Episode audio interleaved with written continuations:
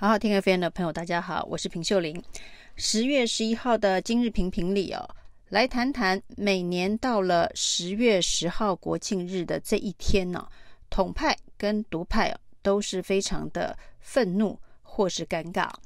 那蔡英文总统的路线呢，国家路线应该是蛮明确的，就是要把中华民国借壳上市成台湾呢。那中华民国台湾是蔡英文总统执政这些年来最重要的一个国家代表的口号，而今年的这一个国庆啊，那十月十号呢，在宣传的概念上已经变成了台湾 National Day，就是台湾的国庆日啊。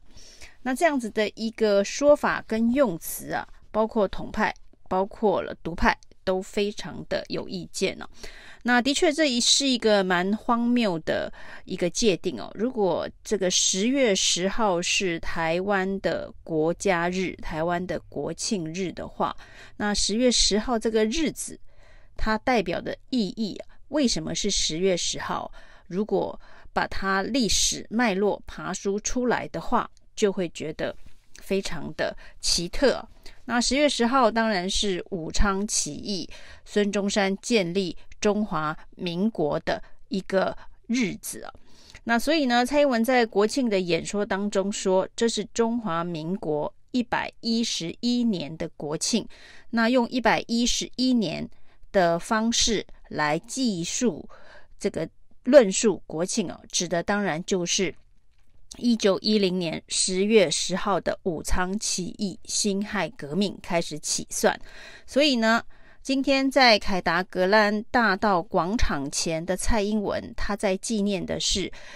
一九一零年武昌起义、辛亥革命之后建立的国家，也就是一百一十一年的国庆哦。蔡英文当然是有补充，到了台湾立足的。中华民国是七十三年哦，所以我们到底是在庆祝一百一十一年的国庆，还是七十三年的国庆啊？首先，针对这个历史的脉络，大家就会有不同的意见看看法。所以，那个所谓的台湾国家日（台湾 National Day） 可以说是一个逻辑上面非常的混乱，历史脉络上面呢，呃，常常让大家摸不着头绪的说法。这个有学者就说呢，这是神奇又曲折的转型正义啊。那到底转型正义要不要把国家的历史脉络、路线定位清楚，由最高领导人在所谓的国庆日说清楚、讲明白，还是现在留下这么多的伏笔，大家会有不同意见。那以这个十月十号这个日期作为台湾的 National Day，那感觉有点四不像，因为这个日期本身的选择，它是有历史意义跟意涵的。那是一个跟辛亥革命、跟武昌起义连结的国庆日，但是它又是台湾的国庆日哦。那在武昌起义跟辛亥革命的时候呢，呃，这个国家的形成跟诞生，似乎跟台湾的直接的关系没有办法连结。因为那个时候呢，台湾还在这个日本的统治之下，是日本的殖民地啊。那这种后现代混搭的一个国家形象的创造，说要凝聚全体国民的共同意识、共同的这个命运共同体哦，的确是会非常的混乱了。到底是一百一十一岁还是七十三岁啊？那另外，在这一个演说当中，两岸议题一向是大家最关注哦，蔡英文总统会怎么谈的这个事情哦。那包括了这个国家的定位跟路线，有人用了非常有趣的方式，呃，去做反应啊，就是呢，蔡英文的这个台湾国庆日哦，台湾国家日十月十号的说法哦，马英九不同意哦，马英九用这个宪法。告诉大家，这个一中宪法的架构之下是没有办法这样子去定义所谓的国家定位的。那另外呢，这个独派的蔡丁贵也有意见了。蔡丁贵也觉得这个台湾国家日用十月十号当纪念日哦，本身非常的荒谬。也就是说，独派或者是这个中华民国宪法派都认为这个比喻是不伦不类的。那到底要如何解决这一个路线问题、认同问题哦？曹兴诚也跳出来力挺独派的这一个正名制宪派，就是认为一个中国的宪法完全不符合台湾的现实现状哦，那需要定义清楚。他也写了一个非常非常长的文章来论述这件事情哦。那所谓的这个一个中国宪法。本身呢是罪恶这样子的一个说法，其实是在提醒蔡英文总统哦，对于国家路线的清楚明确表态，也许才是凝聚全民共识的一个方法。像这样子用借壳方式去论述国家的路线哦，是不是真的长期能够凝聚国家的共识？那为了凝聚国家的共识，后续当然就是大家对于如何守土卫国、如何保卫国家，才会有行动上的共识哦。这个思想上面的共识之后，才能有行动上面的共识。那蔡总统在国庆的演说当中呢，当然提到哦，他呼吁对岸哦，兵戎相见不是选项，那应该要寻求台海和平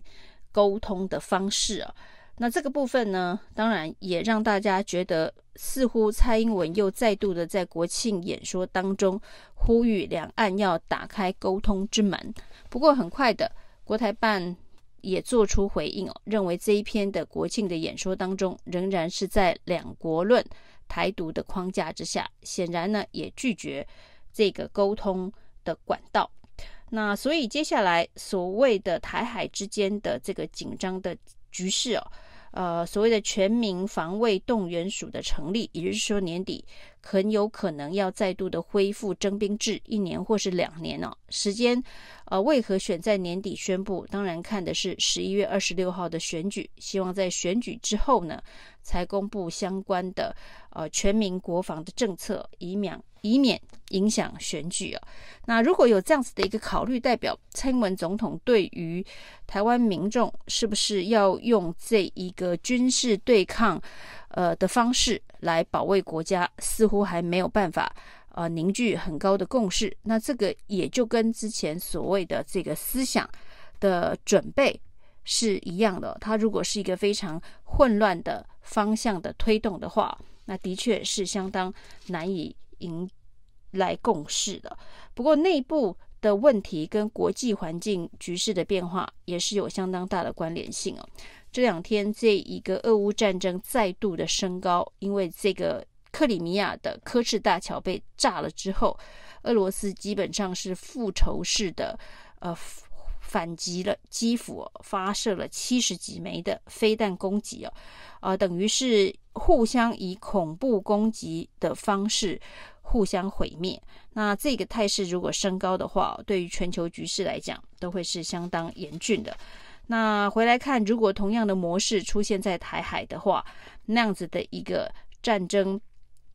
爆发的惨烈的状况啊，恐怕不是呃大家纸上谈兵所能想象的。那看看现在乌克兰战场，看看现在俄罗斯的这个报复性的反击哦，也许大家对于战争的想象可以更呃落实一点点哦。那当然，整场的国庆，包括蔡英文的这个宣告，那包括了这一个外在环境，俄乌战争的持续的升级哦。那但是对台湾来讲，大家最关心的是 日本的京都局高校橘色风暴的表演。那这个表演呢，青春洋溢，也转移了很多严肃的国庆的焦点呢，包括了中华民国呃被台湾借壳上市的这个路线的定位的问题啊，走得通走不通哦。那对内能不能够凝聚共识哦？对外能够说服国际社会吗？还有。中共会不会因此采取报复行动啊？那这都是呃，在这个橘色风暴之外，相当严肃的一个课题哦。不过呢，在台湾呢、啊，像国庆日就是最尴尬的政治路线的讨论日之外啊，混过了这个今年用借壳上市的方式，台湾 National Day 等于十月十号借壳上市的方式混过了今年，那明年怎么办呢？明年还要再来一次，呃，十月十号是台湾国家日，